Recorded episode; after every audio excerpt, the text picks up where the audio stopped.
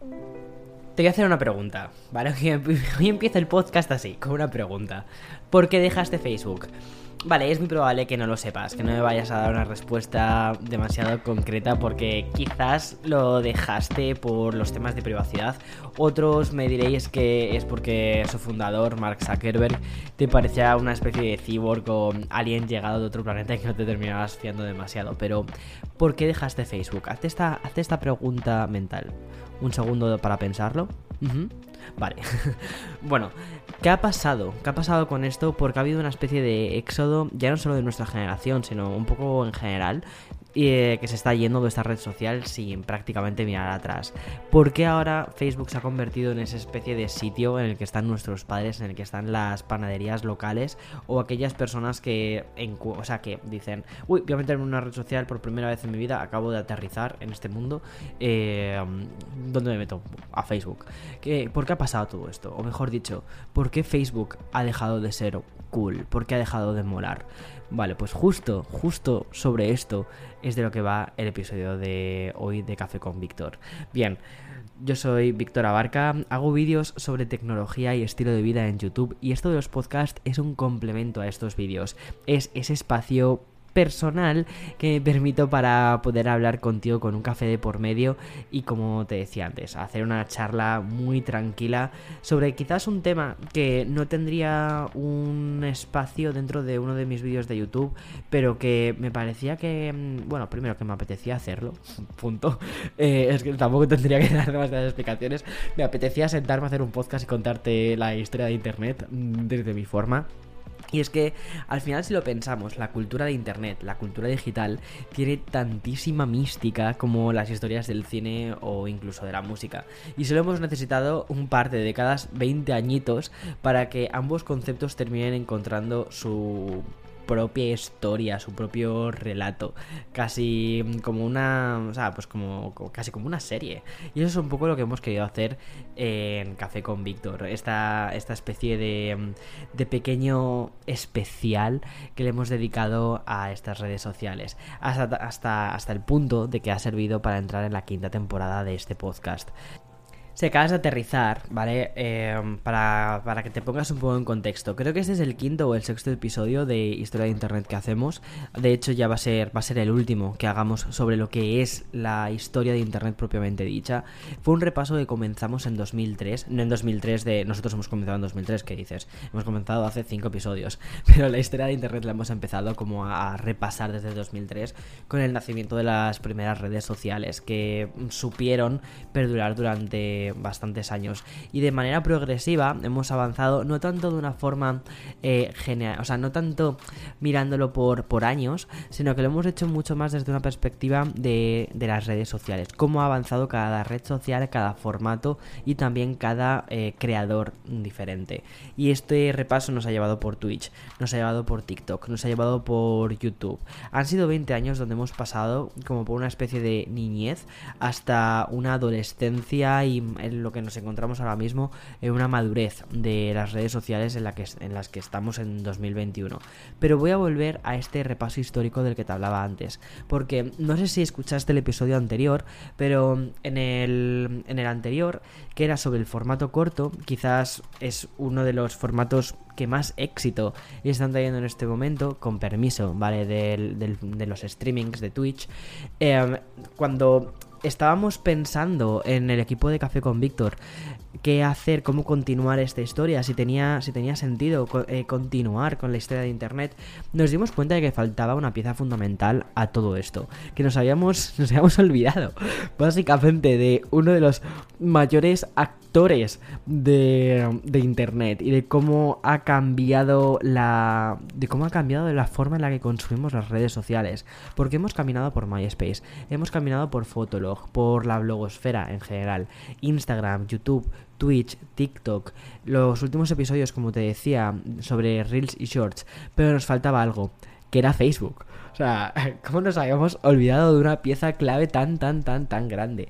La red social que creó Mark Zuckerberg, que es un personaje clave. Es es un punto de inflexión en la historia, pero no solo de Internet o de la historia digital, sino que también ha afectado a temas de política y de la economía del siglo XXI, porque Facebook junto, y además lo pongo aquí a la par, junto a Twitter, se las ingenió para acabar con los foros y los chats, con MySpace, con Fotolog, con Tumblr, con Flickr, los puso en un paredón y se los cargó uno a uno, porque ¿para qué íbamos a necesitar tantísimas plataformas cuando en Facebook podíamos hacer prácticamente casi todo? Podíamos escribir, podíamos eh, ser, hacer, bueno, publicar nuestras críticas, nuestros pensamientos. En Facebook podíamos subir fotos de, de fiestas y también fotos un poquito más artísticas hechas con nuestra Canon profesional o semi-profesional. Ese mismo site donde podíamos chatear con nuestros amigos o con el interés romántico que tuviésemos en ese momento. Donde podíamos ser creativos, donde podíamos ser ingeniosos, donde podíamos ser emos, donde podíamos ser divertidos, donde podíamos crear nuestra propia fanpage de señoras que podíamos ser y hacer prácticamente lo que nos diese la gana, al menos en un espacio digital. Facebook fue un lugar donde vivimos, donde pasamos muchísimas horas bien entrada la década del 2010. Pero algo pasó. Se rompió esta especie de, de, historia romántica con la red social de este idilio y toda una generación abandonamos esta red social y mm, nos fuimos a otras cosas. Y bueno, aquí no quiero hablar de los de la generación Z porque es que directamente la generación Z es que no le ha dado ni una oportunidad. O sea, mm, le lees Facebook y te dicen, ¿qué dices? Qué pereza. Además es qué pereza. Bueno, pues para entender todos estos motivos de este éxodo que empata con el de YouTube que te conté y hacia Twitch a nivel cultural, hemos preparado un episodio muy especial donde vamos a repasar todo, desde la historia de las redes en general a Facebook en particular, los cambios sociológicos que se han precipitado y que casi dos generaciones enteras no quieran saber nada de este formato de plataforma. No es tanto un episodio sociológico, ¿vale? Porque primero yo no soy, yo no, no, no, me dedico al estudio científico de la sociología, sino más bien es una especie como de sentarte como, como una señora en el balcón y observar, observar qué ha pasado. Y ya está, y eso es lo que, eso es lo que hemos hecho en este episodio. Así que vamos a hablar de Mark Zuckerberg, de sus cambios sobre la privacidad en la red social y por qué ahora mismo Facebook parece una especie de resort vacacional al que muy poca gente quiere ir, excepto nuestros padres. Al menos como usuarios activos. Pero Mira, este capítulo tiene muchos tintes de como si fuese la segunda parte de la película de la red social, la bueno, de, de, Social Network, una peli fantástica que dirigió David Fincher. Así que bienvenidos a este episodio dedicado a Facebook. Solo nos faltaría ya la banda sonora de mm, Atticus Road y Trent Reznor para darle totalmente el mood a este episodio, pero chicos, por problemas de derechos de autor y que no quiero que me denuncie nadie, eh, nos conformamos con esta música libre de derechos y ya está.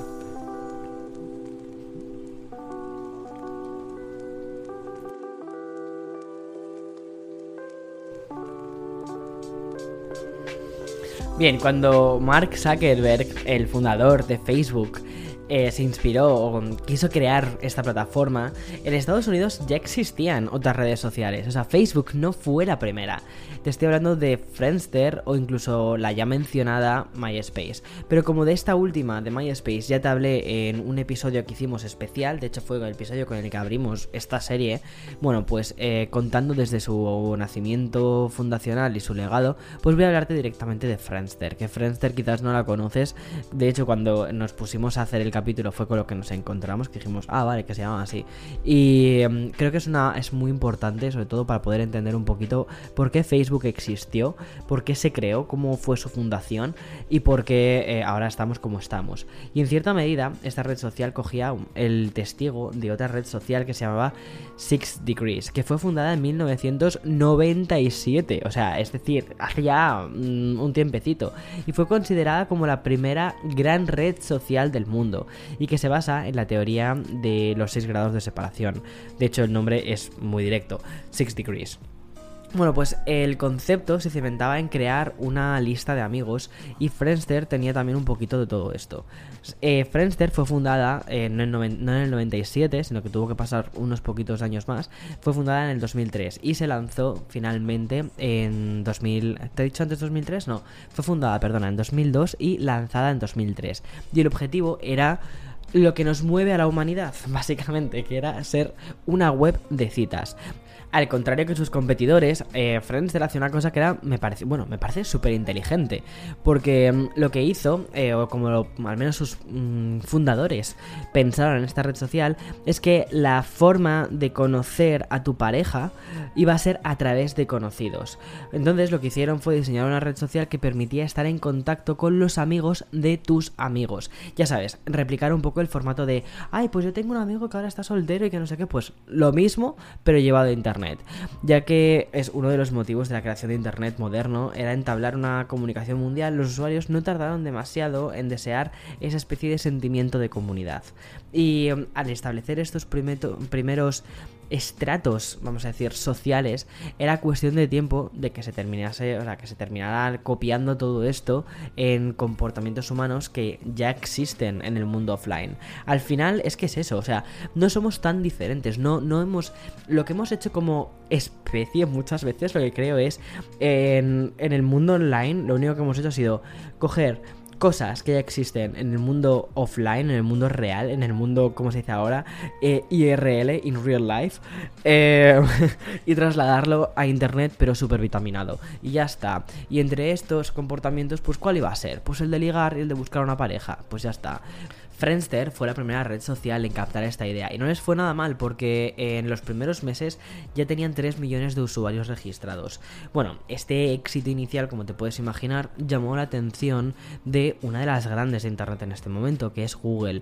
Y aquí te estoy hablando de una era pre-YouTube. Bueno, la compañía lo que hizo fue ofrecer 30 millones de dólares para comprar Friendster y los mm, propietarios rechazaron esto y en tres años después la red social había sido adelantada ya por MySpace. Space.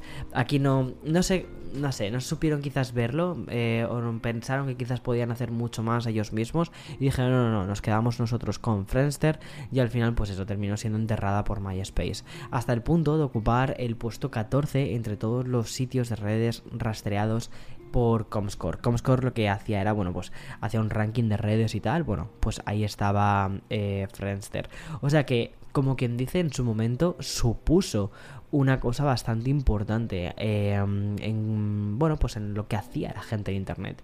Y casi al mismo tiempo arrancó otra red social, esta vez de un carácter laboral, seria y muy distinta a todas las demás que es la veterana LinkedIn, que esta sí que ha sobrevivido, o sea, es una, locura. Y lo que hizo fue adoptar el fenómeno de las redes sociales, pero con una única intención. En lugar de eh, ligar, en lugar de cubrir, digamos, dentro de la pirámide de Maslow la parte de, ligar, esto lo que hizo fue eh, ir directamente hacia el networking para conectar a trabajadores de todos los sectores posibles. Y el objetivo era eso, buscar trabajo.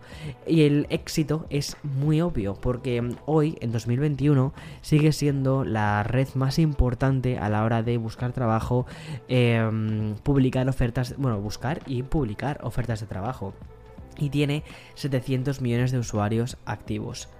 Y por cierto, ¿sabes que LinkedIn fue comprada por Microsoft hace unos añitos? Creo que fue comprada por 23 mil millones eh, de dólares. O sea, una burrada de dinero. O sea, muchísimo dinero. Em, y bueno, y lo que una cosa que hay que decir es que Microsoft cuando compró la red social de LinkedIn hace unos años, lo que dijeron fue, vale, no te vamos a no vas a estar 100% integrada dentro de, de, Microsoft, sino que vas a tener como un poquito tu independencia y tal, para que tú tengas tu flow, para que tú, tú sabes cómo funcionan tus usuarios. Así que eh, ahí tienes vía libre. Y la verdad es que les está yendo muy bien a LinkedIn. O sea, curioso. Curioso que una red haya sobrevivido tantísimo tiempo. Pero bueno, vuelvo al resto de redes. Y es que el año 2003 también significó el arranque de MySpace. Como te dije en su episodio mucho más específico sobre MySpace, Space, esta era la red más cool, la más novedosa, la que rompía todos los cánones de Internet porque entre otras cosas te permitía tener un espacio 100% personalizado para ti. Este era el contexto que existía cuando un brillante informático y estudiante de Harvard tuvo su propia inspiración, entre comillas. Madre mía, cuando nos ponemos a hacer los guiones, la verdad es que somos súper peliculeros, porque primero empezamos como... Bueno, no sé si te has dado cuenta ya un poco cómo funciona la estructura de los podcasts. Realmente lo que hacemos es, primero, un marco donde nos encontramos en ese momento, es decir, donde la foto, ¿vale? La foto, ¿dónde está? ¿Dónde está la foto? Después pasamos a los personajes, después pasamos un poquito al drama y después pasamos un poco al momento actual.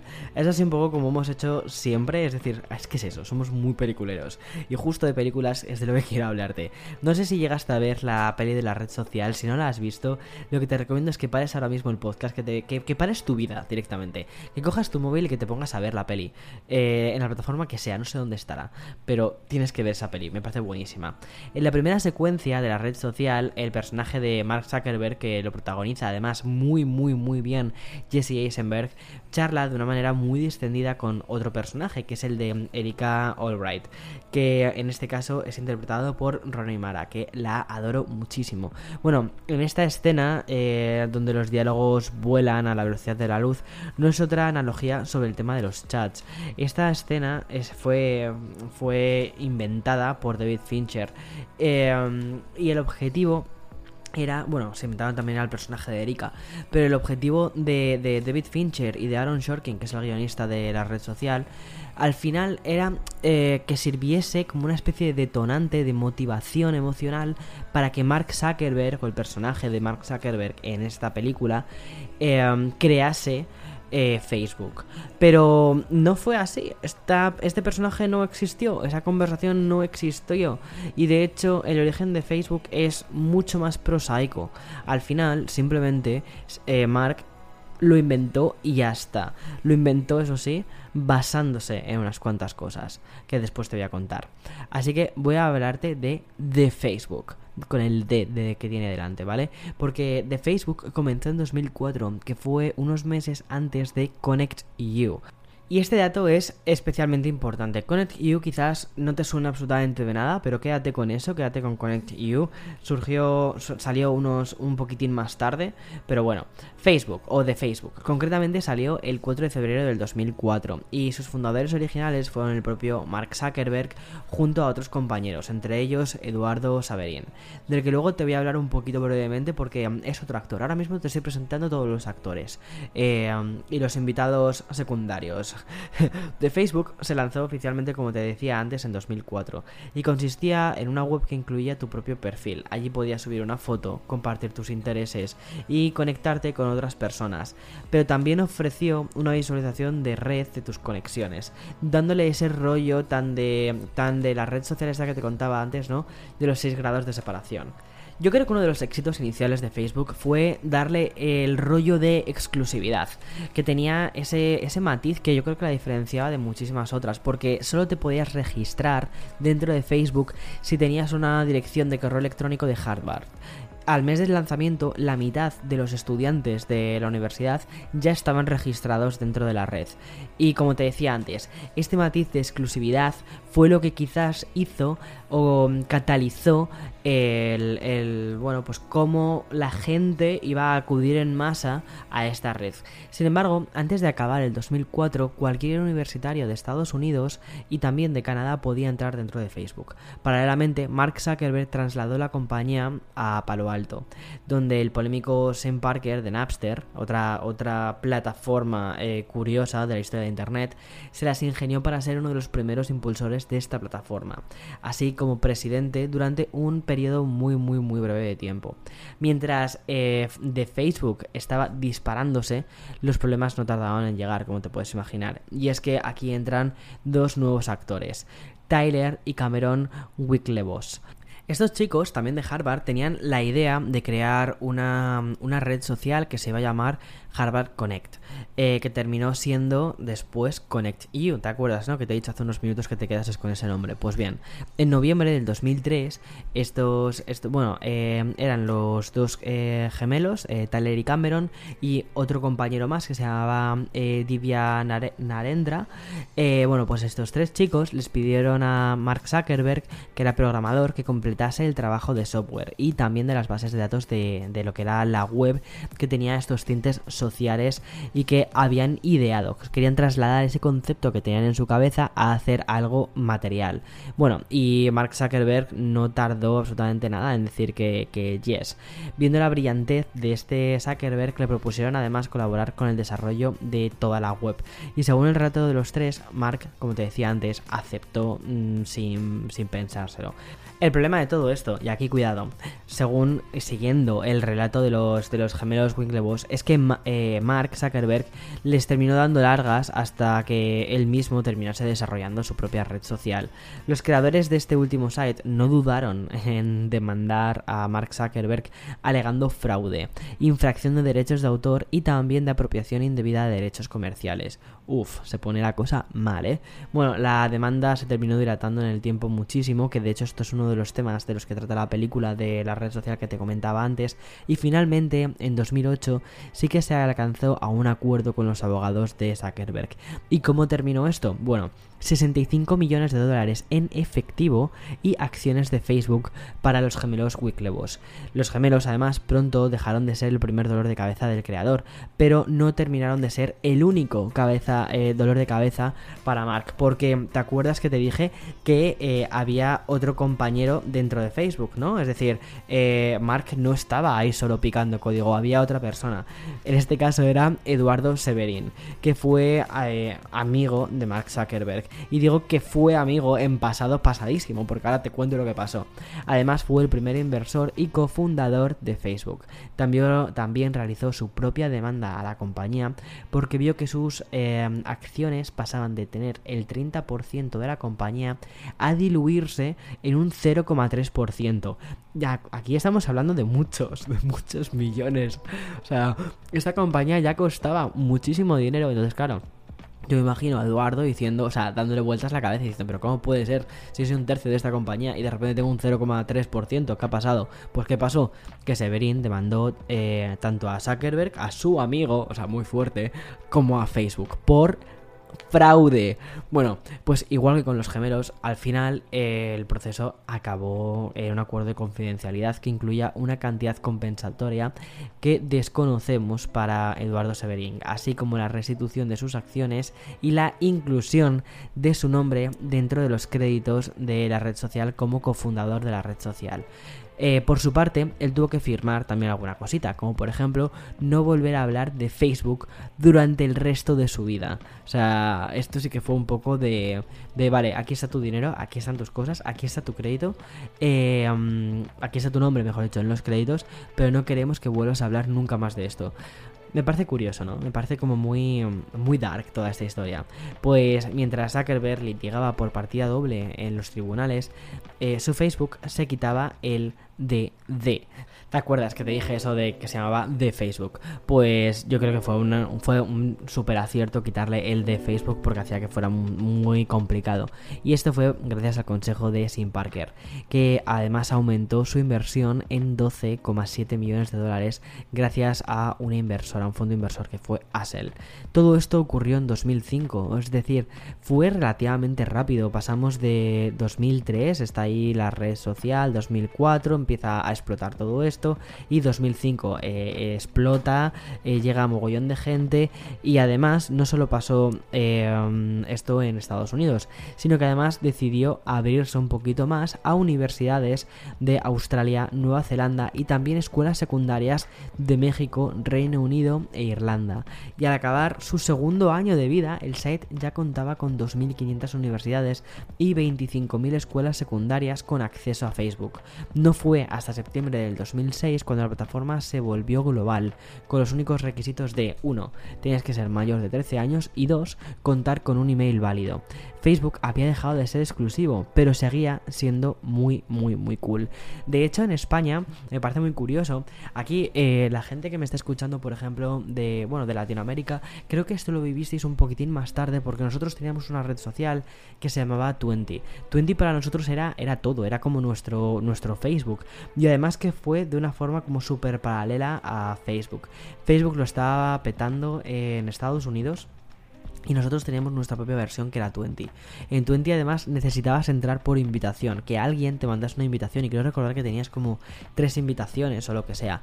Entonces cuando tenías un amigo que era el cool de la clase, ¿no? Que tenía eh, alguna invitación y tal, se lo pedías, en plan, hola, ¿me puedes invitar? Tal, y te invitaban y accedías. Y yo creo que eso fue también uno de los puntos por los que hizo que, que Twenty funcionase tan bien. Además que Twenty inicialmente era, eh, para, era, era web, 100% web, pero no tardó demasiado en empezar a adaptarse a, mm, las, a, los teléfonos móviles, que en aquel momento, aunque eran muy rudimentarios, teníamos smartphones bastante, pues eso, rudimentarios, pero empezábamos a tener ya eh, teléfonos con pantallas a color que se conectaban a internet, o sea, era, era muy interesante. Pero después llegó, em, llegó Facebook a España y poco a poco se terminó comiendo esta red social a 20.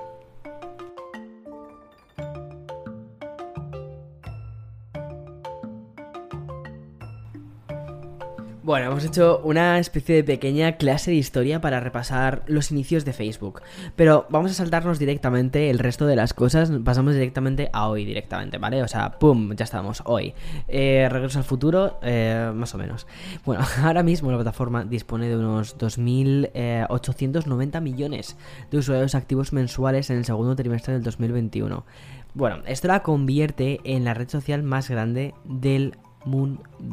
Pero ¿cómo puede ser esto? O sea, cuando ves estas cifras, cuando ves estas cifras que te dan trimestralmente, dices, pero ¿cómo puede ser esto posible? Si, mira, si mi pareja, tus amigos, tú mismo, eliminasteis la aplicación en 2017, 2018 o hace eones que no te metes directamente a la, a la red social, ¿cómo puede ser que esté además subiendo los datos. Datos que aparte de ser una especie de, sensación generalizada, mm, yo creo que en general, o sea, los millennials hemos desaparecido de la red social que lo cambió todo. La siguiente generación, los Z, apenas saben directamente qué es Facebook.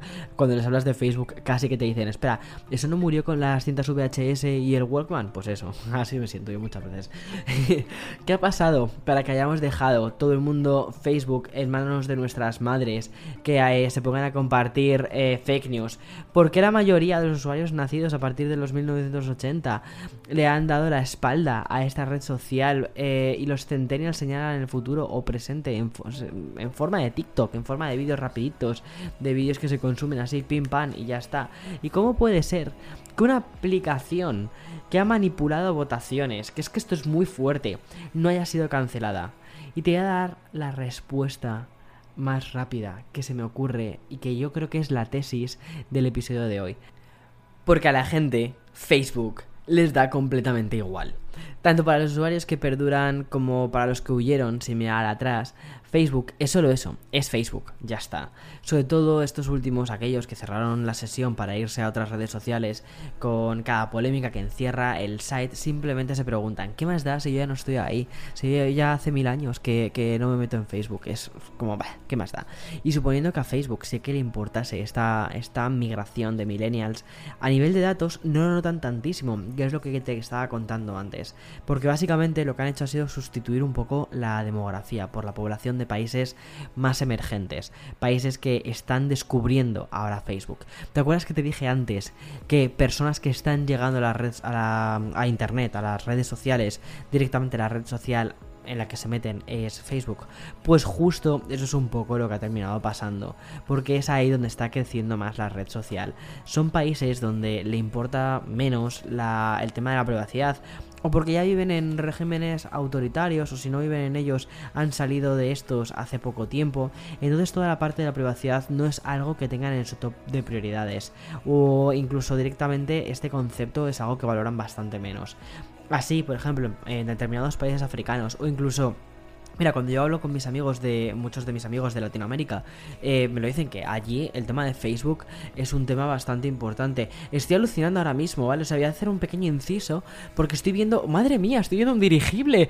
Estoy viendo un dirigible por la, por la ventana. O sea, perdona que haya hecho este, este pequeño inciso. Tengo que hacer una foto para el, episodio. Lo voy a subir a Instagram. Perdona que haya hecho esta pausa, pero es que me parece muy curioso. O sea, yo, creo que nunca había visto un dirigible. O sea, lo había visto en las películas, pero no sé, quizás en. Es que no tengo ni idea de dónde había visto algún dirigible anteriormente. Pero de repente, claro, o sea, no sé si has visto alguna vez cómo es mi estudio de donde grabo los podcasts, pero hay ventanas por todas partes. O sea, es que me parece que estoy como una especie de habitación de cristal. Eh, y, y de repente pasa un dirigible y digo, a ver, te las cosas así más más LOL que me han pasado mientras grabo un episodio, yo creo que esta es una de las más LOL.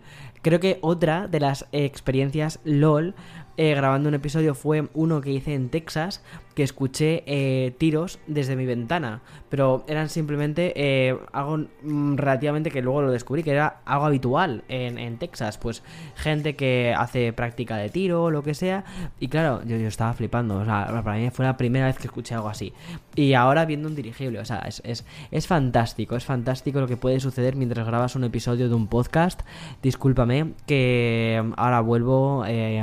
estaba hablando de. Te estaba hablando de, Facebook, te estaba hablando de por qué la gente eh, se va de Facebook. Y que básicamente es que a la gente les da igual Facebook. Cada escándalo de Facebook es como, pues ok, si ya no estoy en Facebook. Pero que sin embargo, eh, cuando vemos las cifras de Facebook eh, um, eh, vemos que van en aumento. Y decimos, ¿de dónde salen estas cifras? ¿De dónde sale, de dónde sale esta gente nueva que está en aumento? Y claro, lo que está sucediendo es que son muchos países eh, que están empezando a meterse en Internet de forma masiva eh, son los que se están metiendo en esta red social. Y lo que te decía, muchísimos países, por ejemplo, de África, eh, que están teniendo cada vez mejores redes, mejores conexiones a Internet, pues utilizan Facebook también para poder conectarse con sus seres queridos. Amigos de, Latinoamérica, de hecho, me cuentan que en sus países eh, Facebook sigue siendo una cosa que la gente sí que utiliza. Y que, mm, por ejemplo, cuando, yo que sé, algún familiar que no tenía Internet o lo que sea, se, se conecta, o sea, se mete en Internet, una de las primeras cosas que donde se meten es en Facebook. Y eso me parece muy curioso porque al final lo que se está haciendo es que se está sustituyendo un poco directamente a la población. La población que había primero en una red social, que se termina yendo de esa red social, pero termina siendo sustituida por un nuevo público completamente nuevo. Y eso es algo bastante interesante. Sin embargo, todos estos escándalos, todas estas polémicas que hemos tenido de la red social, han hecho que, por ejemplo, en la Europa más occidental haya dejado de gustar, o que, por ejemplo, en Estados Unidos, quizás por la influencia de Mark Zuckerberg, y que así determinado, esta red social se ha convertido como una especie de juguete en la proliferación de las fake news que ayudan a las, a las propagandas negacionistas, terraplanismos o incluso aquellos que se niegan incluso de la existencia del COVID, que esto es una de las cosas que es alucinante. Y sí, la red social está intentando poner poco a poco em, trabas a esto, pero ponen estas trabas por cosas que han sucedido anteriormente, porque tampoco ayudó demasiado, por ejemplo, la demanda del gobierno estadounidense cuando acusó al fundador y a la herramienta directamente de monopolio. Ocurrió durante el mandato de Donald Trump, que junto con 46 estados impuso una demanda por violar las leyes de antimonopolio. Afortunadamente para Mark, lo que sucedió el pasado mes de junio fue que todo esto fue desestimado. Pero aún hubo algo peor que afectó terriblemente a generaciones de estadounidenses y a asquearse directamente con Facebook. A decir, mira, es que paso de Facebook. O sea, es que si tenía algo para quedarme en Facebook, es que ya paso. Y fue Cambridge Analytica. O lo que es lo mismo, cuando la campaña de Donald Trump se apropió de 50 millones de perfiles de potenciales votantes para el objetivo de todo esto, influenciar su voto a favor del republicano. Y no es que Facebook fuese cómplice de, esto, de este cambio de actitud. Es que cuando en Menlo Park, la sede de la compañía, se enteraron de lo que estaba sucediendo y de que habían incumplido los términos de uso, cayeron directamente en la inacción, o lo que es peor, en intentar ocultar lo que había sucedido. Esta sangría de privacidad y datos desnudos llevó a Zuckerberg a testificar frente a congresistas y senadores de Estados Unidos, provocando una tormenta perfecta que incluyó la pérdida total del prestigio y también la aparición de muchísimos memes. Pero más allá de los memes, más allá de que la imagen del CEO de Facebook bebiendo agua con los ojos que parecían casi salirse de sus órbitas, con, que, con, con una mirada completamente inexpresiva que hizo que todo el mundo preguntase en internet si Zuckerberg era un alien venido de otro planeta. Pero todo ese tema, toda esta combinación de acusaciones, de situaciones, de imágenes, de, de, de, historias, fueron una analogía perfecta de cuando una mariposa bate sus alas y acaba provocando un terremoto en, en Japón, o lo que es vamos, el, el famoso efecto mariposa. Pues bien, eh, esto de Cambridge Analytica fue muy fuerte, eh, la verdad, y cambió, cambió yo creo que fue un poco la forma en la que muchísimos eh, nos dimos cuenta del poder real de las redes sociales. Porque hasta este momento yo creo que tú decías, bueno, sí, vale, que hay historias de, de, negacionistas, hay historias de terraplanismos, vale, pero cuando se utilizan los datos de comportamiento de la gente para intentar hacer, o para hacer mejor, para intentar hacer, no, para hacer anuncios segmentados eh, y orientarlos a un público concreto para que ese público concreto le llegue un mensaje muy muy muy específico y convencerle de que haga algo, es decir, que cambie comportamientos, es muy fuerte. Y todo eso se hizo a través de, primero, extrayendo datos de perfiles de Facebook, dos, metiéndolos en un super algoritmo que generase eh, pues de qué tendencias eran un tipo de público, de qué tendencias era otro tipo de público, hacer una microsegmentación brutal de los públicos y después lanzarles, crear mensajes específicos para cada uno de esos públicos. Pero claro, en un mensaje, es que esto es muy fuerte, es que esto es muy potente. En un mensaje de una campaña, ¿vale? Tú cuando eres un político, cuando eres, bueno, cuando eres un político y te pones delante de una cámara, intentas que tu mensaje sea lo más amplio posible, que cubra el, el espectro más grande de población quieres contentar a unos y quieres contentar a otros. Intentas contentar a la mayoría posible. Sin embargo, en la confidencialidad de un perfil de Facebook, cuando estás directamente en su teléfono móvil, puedes segmentar el mensaje mucho más allá. Imagínate, una persona que ha sido desempleada, que, o que, que, trabaja, que trabajaba en, en las minas Vale, que eso es algo que de hecho sucedió. Si les lanzas un eh, mensaje diciéndole, oye minero, a mí me importas tú, va a decir, ostras, qué fuerte, que es que sabe de mi existencia, soy importante para este candidato político. Y eh, algo... Es, una pasada, es una pasada a nivel de, de diseño de campaña. Y, y lo que hizo pues fue eso, fue afectar el curso de unas elecciones directamente. Y Facebook qué hizo? Sentarse de brazos cruzados, de brazos cruzados y a pesar de que estaba en contra de las políticas de uso del site, era tan grande lo que había pasado, era tan fuerte lo que había pasado que dijeron, eh, vamos a hacer como si aquí no hubiese pasado nada. En Europa, por ejemplo, la que la cultura del meme estaba dominando internet, por lo que los millennials solo veíamos al fundador de la red social como una especie de chiste más. Eso unido a la aparición de otras redes sociales y a la propia maduración generacional que fue de las primeras en abrazar Facebook hizo que muchísima gente de muchísimos usuarios que nacieron entre 1983 y 1995 terminasen yéndose de la red social. Primero porque ya no molaba tanto, ya tenías, es, que es eso, ya tenías otras redes sociales. Y si encima cada vez era una red social que estabas viendo más publicidad, que estabas viendo mensajes más raros, que tenías ahí a tus tíos, que tienes ahí a tu madre, que tienes a, bueno, pues gente con la que no quieres estar en la red social, porque quieres un tipo de anonimato que Facebook no te lo estaba dando. Eso fue...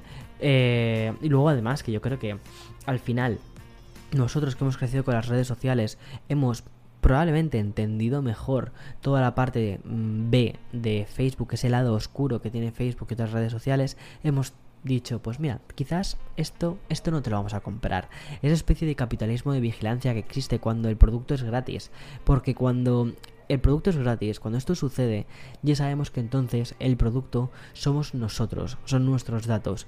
Un modelo que asegura que los anunciantes tengan éxito en las campañas que hacen, ya que es un mercado que se dedica no solo a las personas del presente, sino que además también puede predecir el futuro gracias al rastreo, gracias a la monitorización que nos hacen a través de nuestra actividad digital. Y como dicen en el New York Times, Facebook es un servicio de citas, es de listas de trabajo en línea, es una versión de Craigslist, una nueva colección de podcast y salas de chat de audio en vivo, múltiples imitaciones de Zoom, una sección solo para estudiantes universitarios, dos espacios diferentes para programas de televisión y una función también como TikTok, pero una versión mala. Y un software que los trabajadores de oficina pueden usar para comunicarse. Es un todo, es un intento de crear una especie de espacio digital completo en el que poder extraer absolutamente todo sobre ti.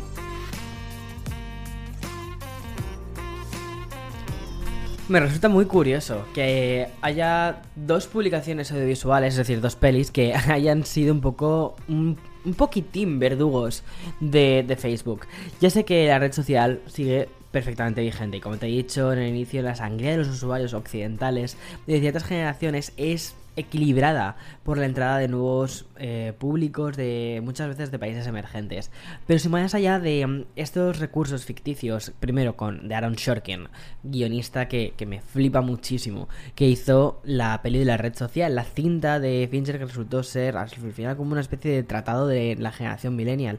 Y obviamente ni la tesis, ni la película, ni lo que se estaba contando sobre la creación de Facebook terminaron de pasar inadvertidas por los miembros de nuestra generación.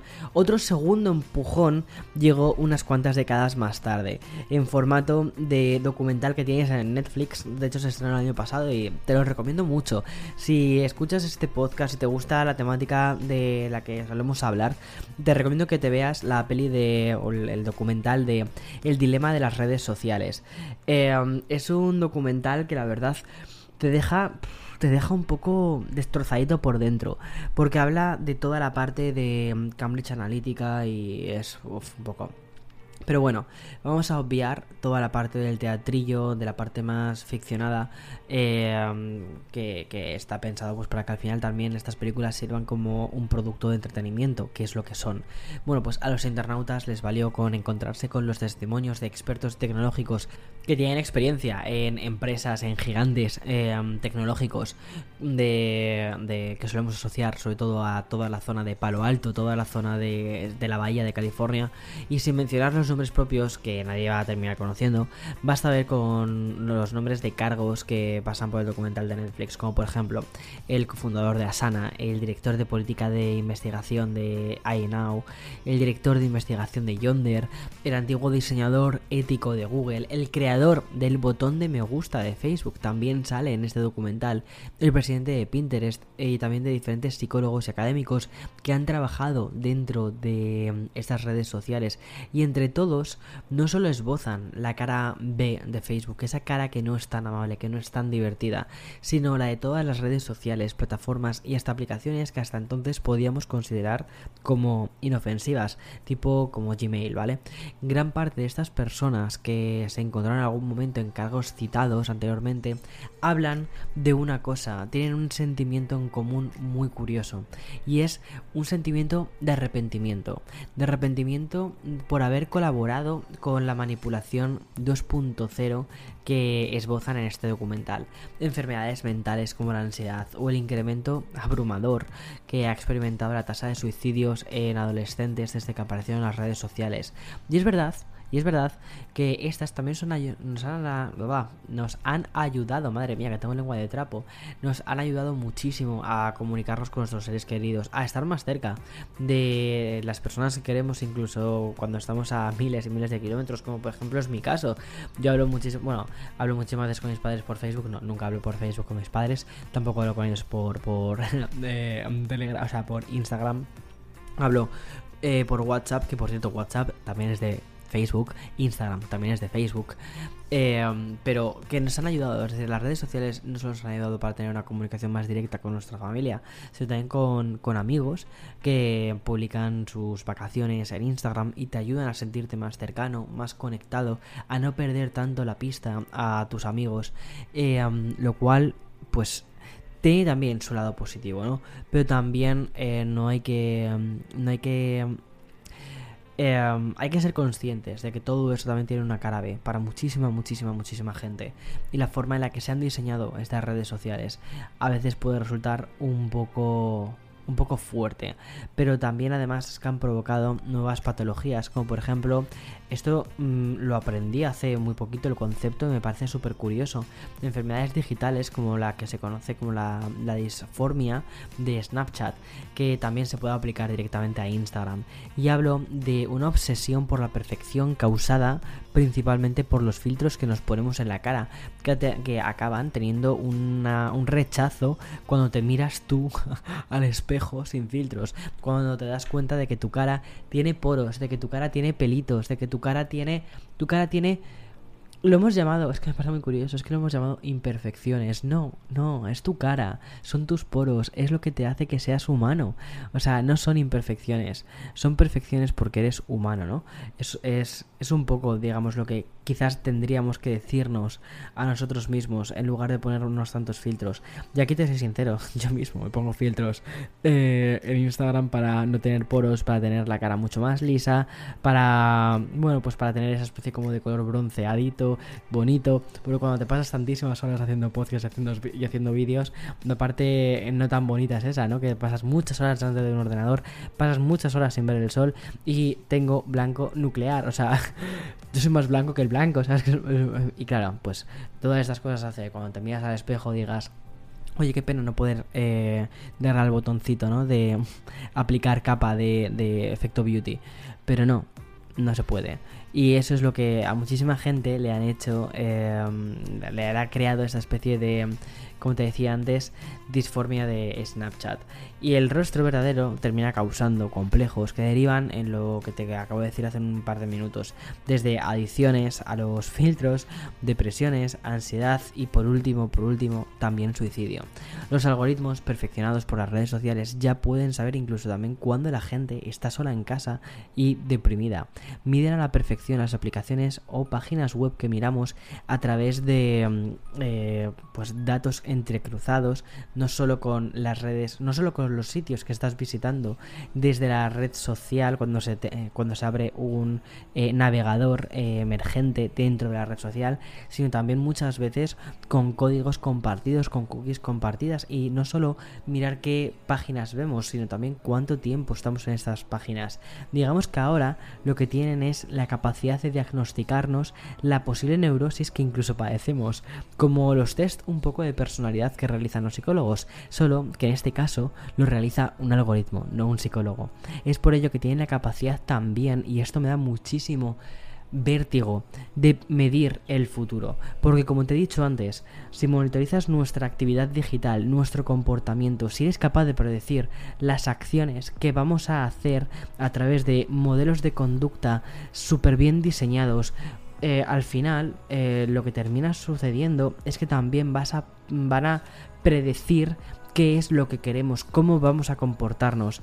Y predecir eso es predecir el futuro y por tanto aumentar también el uso de estas redes sociales consigue que invitemos a más gente a las redes sociales, unos objetivos que están impulsados principalmente por algoritmos y por tecnología persuasiva y los growth hackings, que los growth hackings al final son gente súper inteligente, ingenieros informáticos, que lo que han hecho es ser capaces de piratear nuestra psicología, como si fuésemos ordenadores, como si fuésemos máquinas que pensamos, que etiquetamos, pues eso es lo que han hecho, predecir nuestros modelos de comportamiento y por lo tanto predecir también nuestra, nuestra psicología.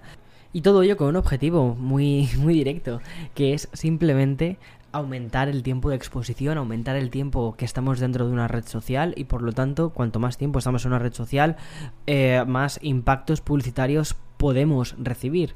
Y más impactos publicitarios significa el qué? Más dinero, más ingresos para la compañía. Al final, el predecir tus comportamientos, el hackear la forma en la que pensamos, la forma hackear nuestra psicología, lo que termina siendo es un juego, el mismo juego de siempre. ¿Cuál? El del dinero. Ya está. Y ahora dime, volviendo al principio del todo, ¿por qué dejaste Facebook? Bien, la verdad es que me apetecía muchísimo hacer este episodio. Creo que hemos, hemos dedicado, eh, hemos hecho un recorrido por toda la historia de Internet, por la historia de las redes sociales, por la historia eh, cómo los millennials, cómo mi generación hemos crecido con las redes sociales, cómo hemos aprendido las nuevas formas de comunicarnos a través de ellas, cómo nos hemos adaptado. Y Facebook era uno de los actores principales que no podía dejar fuera, porque Facebook inició uno de los em, uno de los cambios más importantes que hemos vivido nosotros. La forma de comunicarnos con otras personas que están a miles de kilómetros y mantener el contacto con estas personas casi como si estuviésemos cerca o más cerca de ellos. Lo que pasa es que al final el objetivo último de todas estas redes sociales suelen ser objetivos económicos. A veces estos objetivos económicos los logran de una forma más o menos ética, obviamente, o sea, es lo que te decía también durante el episodio. Cuando tú no pagas por el producto, tú eres el producto. Eh, tú, eh, tú vas a ser su fuente de ingresos. Y eso es una cosa que yo creo que es algo que todo el mundo ha terminado comprendiendo. Eh, ya sea Instagram, ya sea Facebook, ya sea Twitter, sea lo que sea. Pero muchas veces cuando te ponen en la balanza del precio realmente lo que esto supone es cuando dices, ostras, no había pensado tanto en esto, ¿no? Y mm, por eso creo que ahora mismo esto es un punto que está en la conversación de las redes sociales, del uso que hacemos de ellas, de nuestro crecimiento como personas en ellas.